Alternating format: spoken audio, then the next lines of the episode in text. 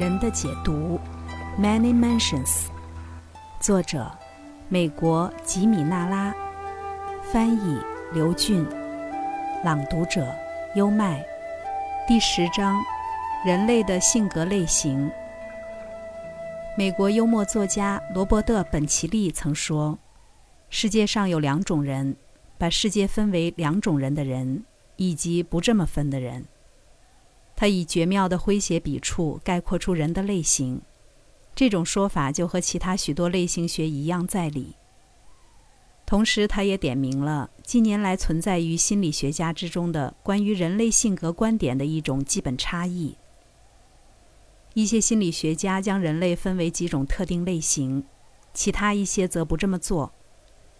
前者拥护人类性格的类型论，后者则倾向于特质论。这两种论点都试图对人类之间存在的差异进行分析。在我们每个人的日常生活中，都会发现有不同类型的人存在，而我们会按照自己的价值观给予分类。其中有随和、容易交流的类型，沉默、难以沟通的类型，自私的人，自我中心的人，凡此种种。许多心理学家也发现。人们会自动分成一些基本的群体，科学家们自然而然地试图为观察到的这种分组建立科学基础。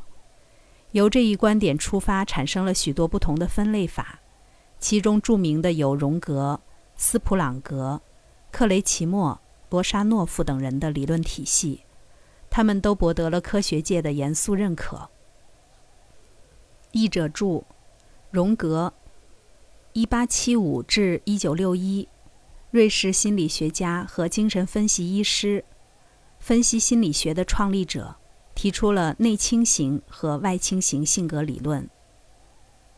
斯普朗格，一八八二至一九六三，著名德国哲学家、教育学家、心理学家，提出了六种类型的人类价值取向：经济的、理论的、审美的、社会的。政治的以及宗教的。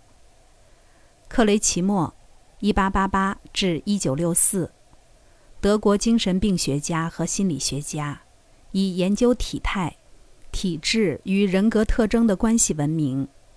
他发现体型与人的性格有关，并由此把人分成四类：矮胖型、细长型、运动型和发育异常型。罗沙诺夫。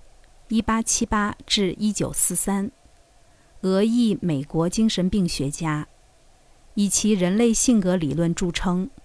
他将人类性格分为七等：正常、歇斯底里、疯狂、忧郁、孤独症、偏执狂和类癫痫。回到本书，也许普通大众最熟悉的科学分类法，莫过于由卡尔·荣格首创的。内向外向类型论了。根据荣格对这一概念的表述，所有人类性格的基本区别存在于他们对外在和内在现实的关注方式上。这点可以在他所选择的命名法“内向 ”（introvert） 和“外向 ”（extrovert） 的拉丁词根中表现出来。vert（v-e-r-t） 意为指向，inter。Intro 是内部，而 extra 则是外部。但是荣格及其追随者们未能对命运如何将内向和外向性格分配给不同的人这一点提供令人满意的根本解答。这两种基本心理状态的成因被荣格和大部分权威人士归结为生理因素。一名二十一岁的女孩在大学中进修音乐课程。尽管他本人很有魅力，却异常羞涩和胆怯，在交友方面存在极大困难，因为未被女生联谊会接纳而感到忧虑。女孩幼年的生活环境未知，很可能她的家庭环境中存在着使她产生内向性格的因素，或者如奥夫斯特里特描述的收缩型人格。她曾是一位富于天赋和美貌。待人无比和善的法国女士，但她的丈夫却像是勃朗宁在我的前公爵夫人中描绘的那位傲慢公爵一样，不能忍受妻子对所有人等都一视同仁的亲切和蔼。因此，他以冷酷残忍的专横态度压制他每一种天然的冲动，有时甚至鞭打他。这使他在惧怕之下内向退缩，对误解和惩罚的恐惧留在他的潜意识中。有一些案例则展现出造成心理冷淡的不同因素。一位医生异常沉默寡言的性格起源于身为教徒的缄默习俗。一位纽约销售经理表现出社交能力的极度缺乏，他曾是南非探险家，自给自足。一位俄亥俄州医生，尽管能胜任职责，却极其不爱交际，并常常自我怀疑。这种性情的起因是他曾为公众福利付出无私努力，但他的贡献被人王家轻视嘲讽，因此他梦想破灭，心怀不满，对自己和人类都充满怀疑，变得离群所居。上述个案以及其他许多凯西案例说明，内向性格缘起于造成自我退缩的经历，然后自然延续。连续法则在外向性格的个案中也起着类似的作用。一个突出的例子是一位年近四十的离婚女士，性格无拘无束，目前正经历第三次婚姻。她从过去生活的法国宫廷学到了交际手腕和魅惑功夫，将上至国王、下至洗碗女仆的一切人等玩弄于股掌之间。做舞厅艺者时，他利用天赋。并将其进一步发展，直到命运的转折和心态的转变，使他转而成为社区中的助人天使。另一个有趣案例的主角是一位纽约娱乐演员和魔术师，他非常富有个人魅力，善于交友，并拥有出色的喜剧天赋。这些令人羡慕的外向特质，也是来自作为美国莫赫克河谷的早期移民。曾试图把当地的各个殖民点联合起来。他的领导才能和个人魅力很大程度上来自美国早期的理想主义奋斗。显然，他也参与政事，并且非常有志于提高国民福利。凭借自己的才艺，取得了出色的交际能力。内向性格如何转化为外向性格，这点非常值得研究。反之亦然。我们必须记住，“内向”和“外向”这两个词语的原意是注意力向内或者向外的指向。这两个词本身暗示着心理动态的方向。那么可以推测，向内或者向外的心理活动，就和其他任何运动一样，除非被强制静止，否则会一直延续下去。一个灵魂可能带着动物般的健康平静度过。性格可以说既非外向也非内向，但是我们假设发生了一些事情，使得注意力转向自身，也许是一条跛腿，或是孱弱的身体，使他无法和其他健康、无拘无束的外向同伴一起生活。这种内向倾向就此开始，起初他是健康的，虽然也许并不舒适。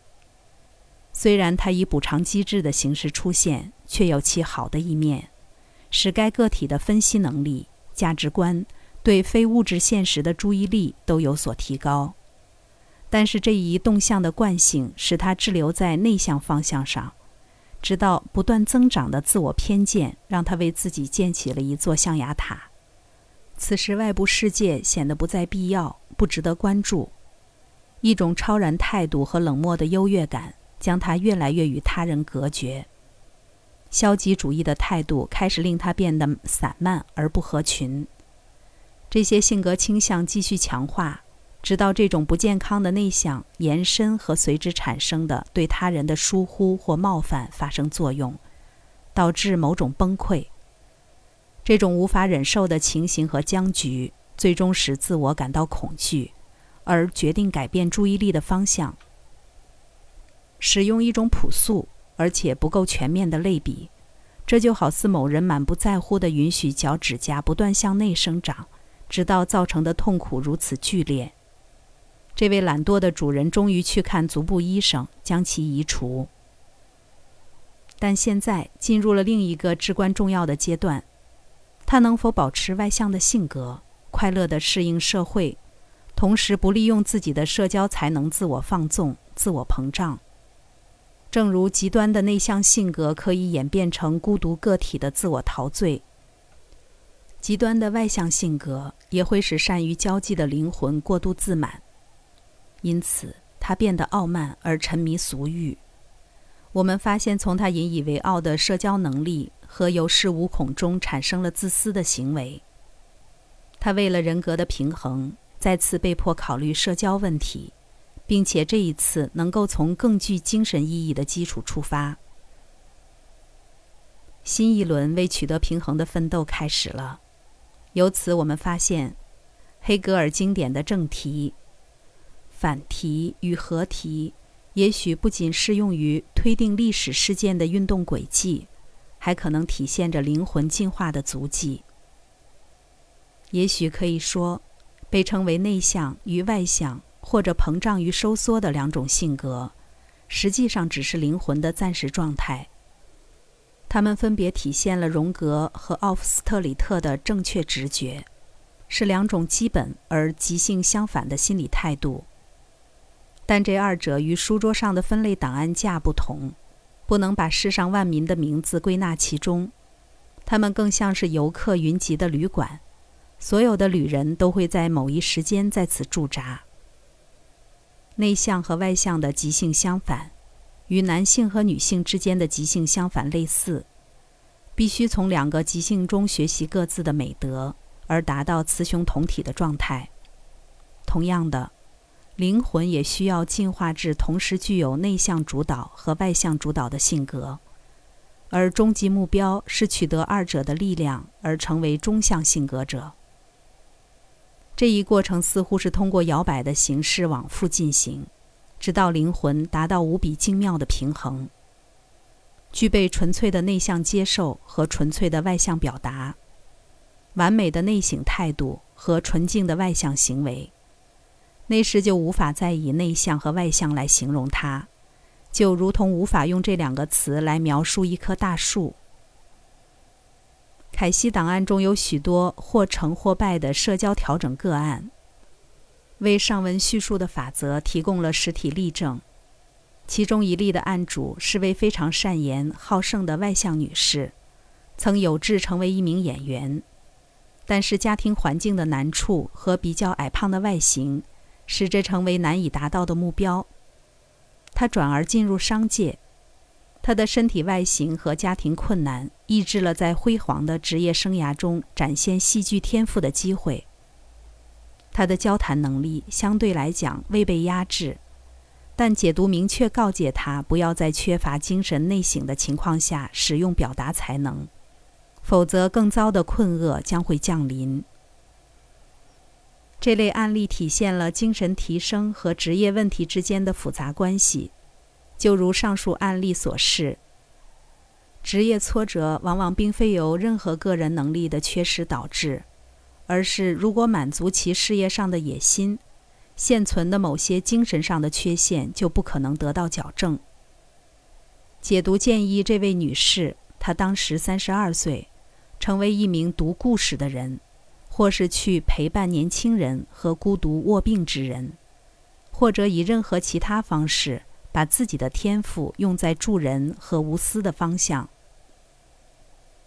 另一例体现在滥用外向天赋能力而引发矫正性精神环境的个案，是一位生活在华盛顿市的四十九岁的私人秘书。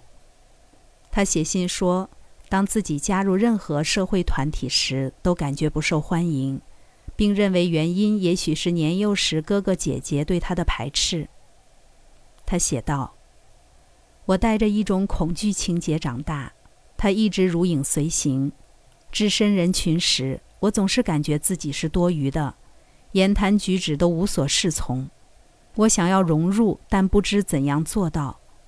我一直有种感觉，我必须比别人做的都多，否则就怕自己不被喜爱。因此，我牺牲了自己的安逸和健康去为他人效力。我希望被人需要。他还说自己曾有过三次令人失望的恋情，其中两次尽管对方声称爱他，却终弃他另娶。宇宙是诚实无欺的，它对受到的作用力总是针锋相对的返还。这位女士的遭遇恰像一面精准的镜子，反射出他曾加注他人的苦恼。不被需要的感受和内向性格驱使他自发的去付出努力帮助他人，这样就有希望被人喜爱、被人需要。修善通过这种方式得以达成。他只有通过诚挚的无私行为，才能摆脱这种窘境。被他人所负的经历较为常见，而且似乎无一例外的来自心理层面。关于这点，下面这段以加强语气说出的解读段落总结的最为简明扼要。要知道，首要的原则和永恒的律法是：人种的是什么，也必将收获什么。你曾令他人失望，今天通过自身遭受的失望，你必须修习耐性。这是所有品德中最美好，也最少有人懂的一种。外向性格的人很典型的表现是不去留意他人的感受，因此没有比让他自己陷入内向的社交障碍，遭受他人的情感忽略，生活在别人与夺之权下更好的改正途径了。上述个案以及其他许多类似的案例，说明了一个基本原则：灵魂的性格倾向如同具有运动惯性般不受阻碍的发展，直到内部发生的腐化招致矫正性的停顿，然后将走向另一个方向，最终抵达完全相反的状态。这些交替过程如钟摆般穿梭进行，直到取得平衡。在外向与内向状态之间的往返轨迹，几乎与健康和财富之间的交替方式一模一样。虽然我们在这里仅仅展示了对比荣格学说这一种当代类型论对解读做出的调研，但是对现存的所有类型学说都可得到一致的结论。无论他们是从心理出发的分类法，例如。斯普朗格根据价值观对人群的分类，还是像克雷奇莫那类的体质分类法，都是在研究深藏于个体心智和灵魂中的品性的外在表现。而这些品性通过进化过程演变。无论科学界对各种类型学说准确性的最终评判是什么，对于接受凯西解读的人来说。这些案例似乎至少确立了一个事实：现存的类型学系统无法为灵魂贴上永恒和最终的标签。为方便起见，可以把一种性格划进这样或那样的类型，但无论哪种类型，都只是意识的暂时定位，是不朽灵魂成长过程中的一个阶段。刚才带来的是《人的解读》第十章。人类的性格类型。如果您对埃德加·凯西的解读案例有兴趣，可以关注主播优麦的另一本已发的书单，名字叫做《爱德加·凯西自然疗法健康手册》，那里有更多关于爱德加·凯西的诊疗案例。